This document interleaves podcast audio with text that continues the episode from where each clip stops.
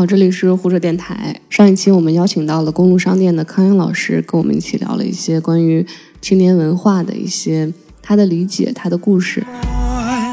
嗯，现在就聊下半场，就关于赚钱的这个东这个事。公路商店的东西跟很多关键词会有关，比如说尼古丁、性、酒精，甚至是上瘾。就是这些东西，其实是在中国所谓的主流文化是没有这些标签的。上瘾是有的。我操，这个那我那天看了就逗死了，就是中国人没有性生活，然后中国人不抽烟，就是这为什么是个舶来品？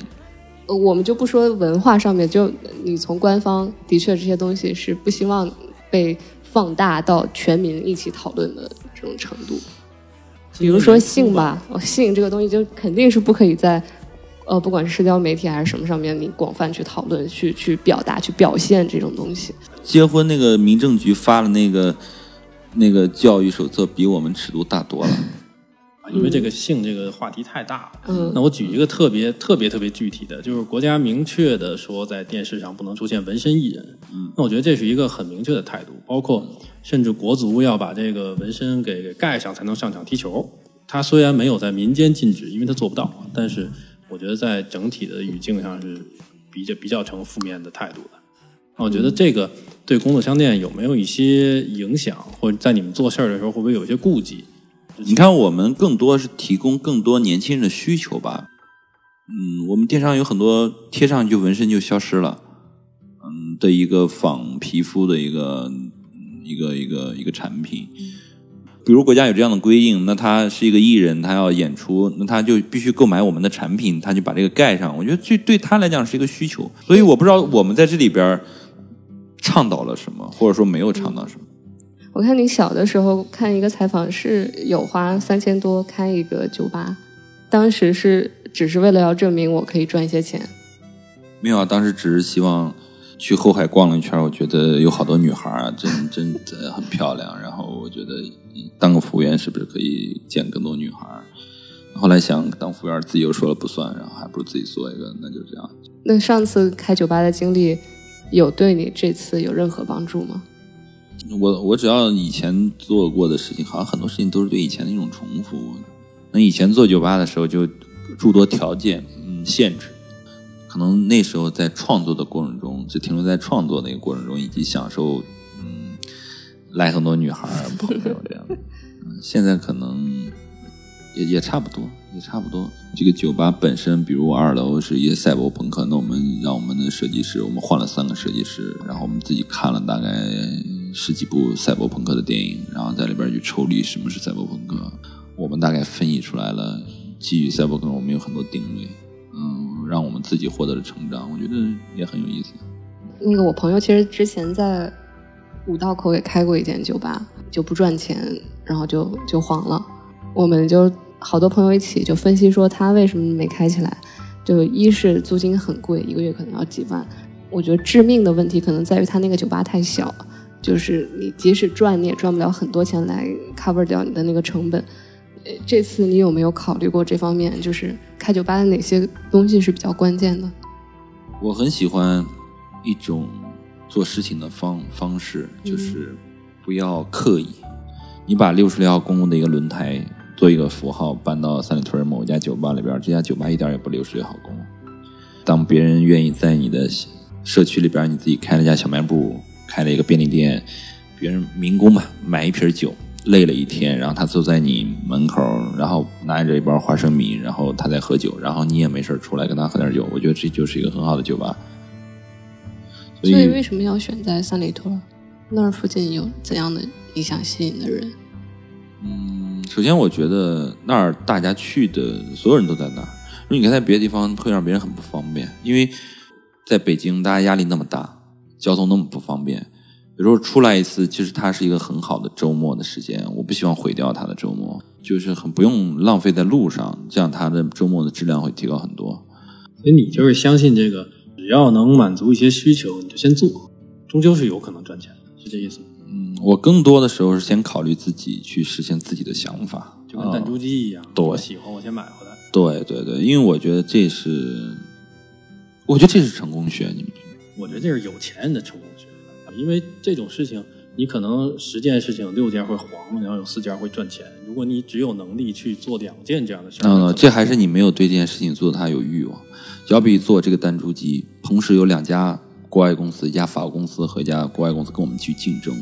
其实我们的财力并不如他们大，但是我们依然把它拿下来了，这不是钱的问题。不是，但是他们后后续能不能靠这个弹珠机赚钱，是一个是一个钱的问题。先回到说，我们当我们去做一个选择的时候，跟这个东西是没有关系的。就是以前我们自己做杂志，我发现你根本没有钱做这些杂志，你怎么办呢？我们众筹啊。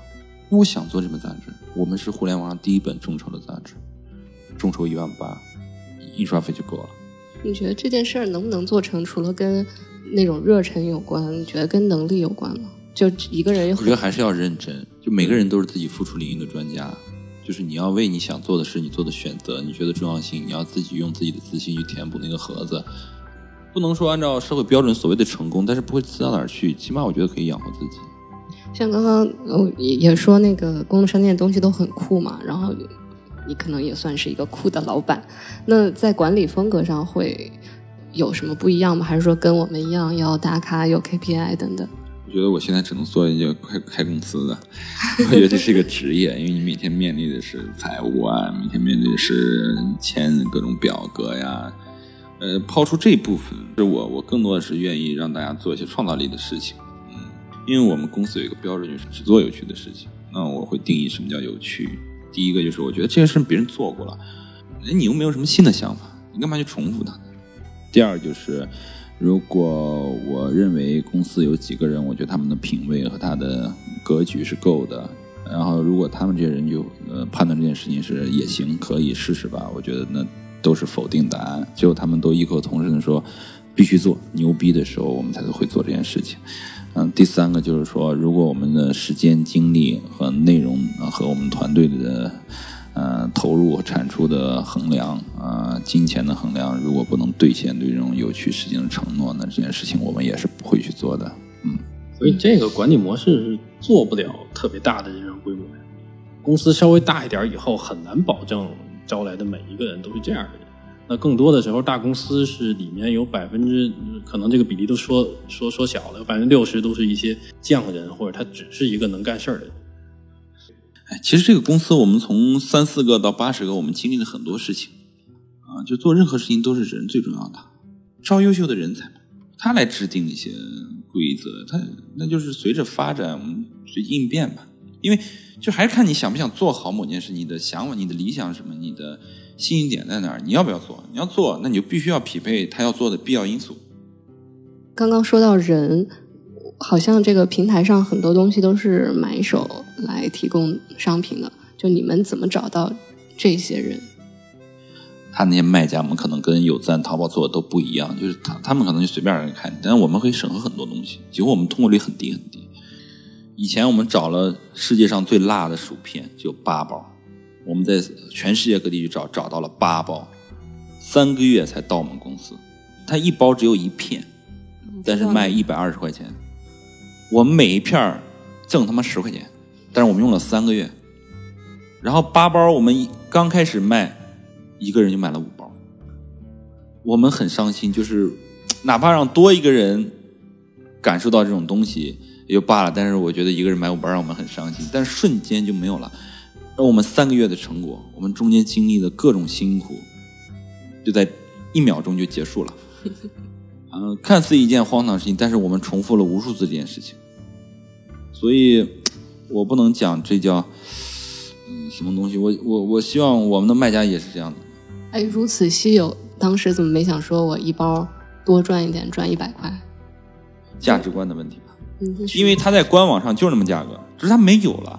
但是它没有了，你就不能把这个东西就是我我我我我就是一万，就是它是有个标准的，我呢只能做到是问心无愧，按照我内心那个标准，因为我们做过很多这样的事情，所以不在乎一个事情是这样子的了。但对我们来讲，我们就是喜欢他妈的把这些东西都搞过来，我就喜欢想尝一下，我自己我们一个公司才拆了一包，你这个电商不能卖一万种。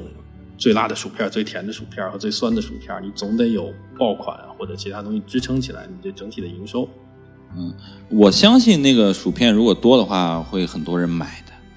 那我们尽可能去找，那可能薯片就是一个东西，比如我们做了一个手摇的一个摄像机，手摇的一个很古的，它是一个国外日本的一个公司出的，它已经停产了，让我们一下跟他签了一个合协约，我们把两千个全收回来，那那个就可能成为我们的，我们觉得就卖的挺好的，嗯，所以。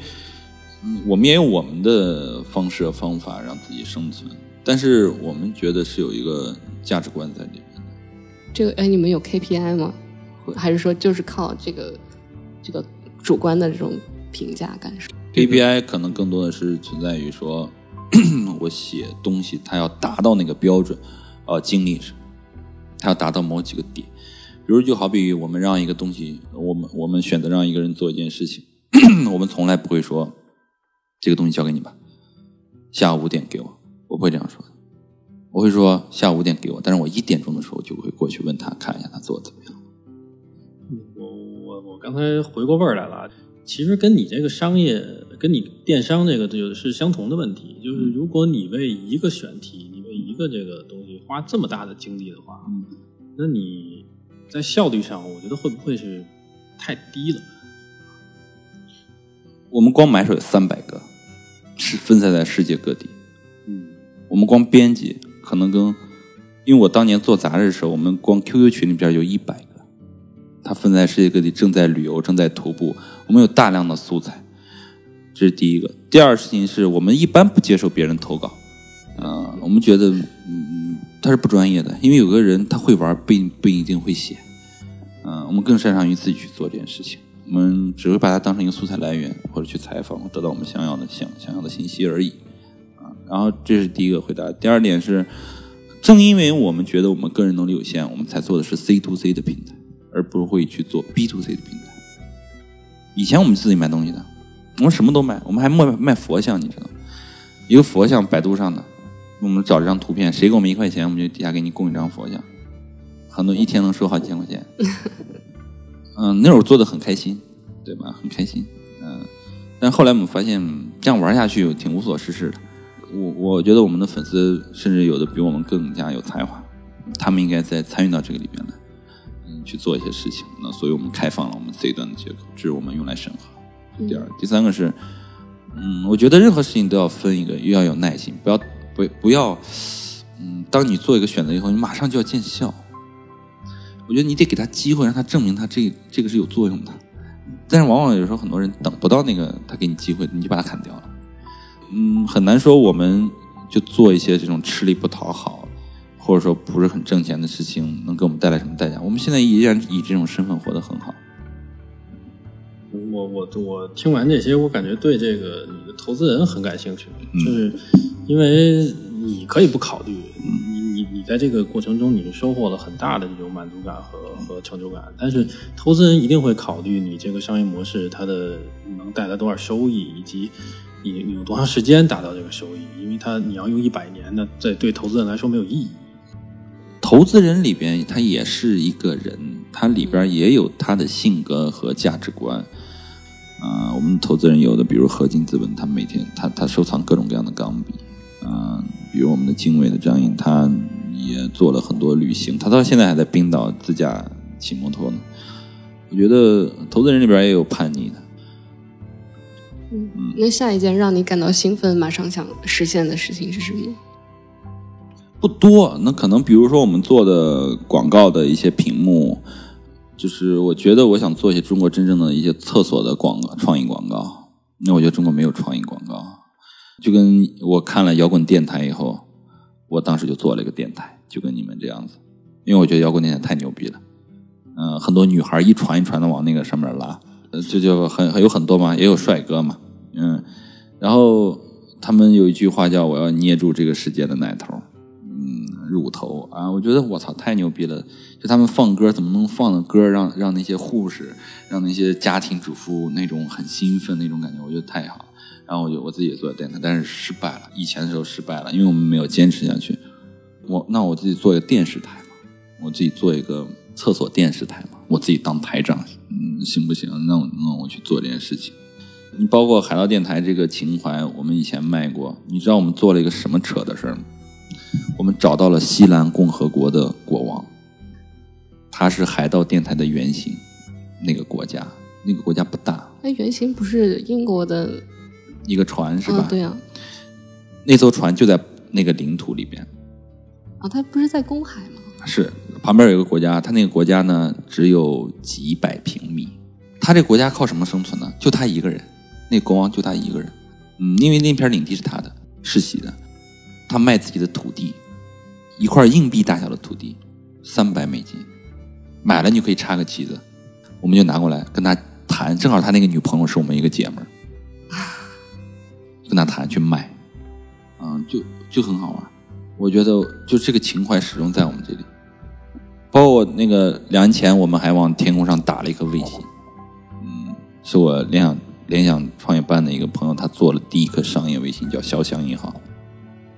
我就把公路商店 logo 刻在卫星的表面给打上天，然后我们公司人都去酒泉去看卫星，所以所以有很多这种缺的事儿，所以有很多这种缺的事儿，但那个的成本。现在的商业报价是三百多万，也就是你们电商上还有自己做自制的东西？啊不，你说自制吗？就自己设计，自己有制工厂完全没有。哎，你们没有这种欲望吗？偶尔，偶尔，偶尔去做一个我们觉得就是回馈粉丝的一个东西啊，数量不多的一个东西。嗯，我何尝不想去做一些东西？但是现在中国的市场不允许你做这样的事情，为什么？条件不够，整个工业的体系，嗯，你除了做点印刷品，他妈的 T 恤，你做任何别的东西，成本根本压不下来。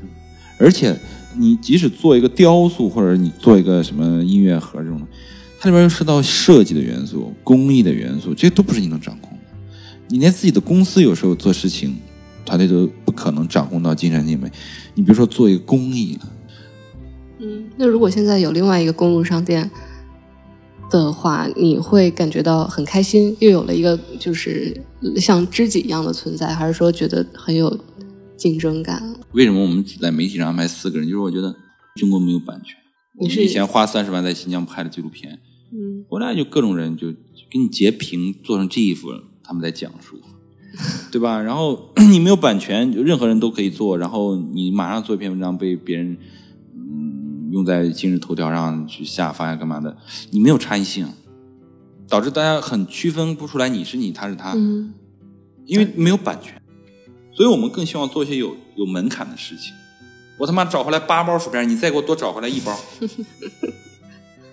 那可能国外的有一个公司，它世界各地可能有五百个制片人，啊，但我为什么不能世界各地有五千个买手呢？嗯，它既报道当地的文化，同时又能让你体验到。嗯所以这就是我们做的一些事情。好，今天胡扯就录到这儿。OK，谢谢大家，大家再见。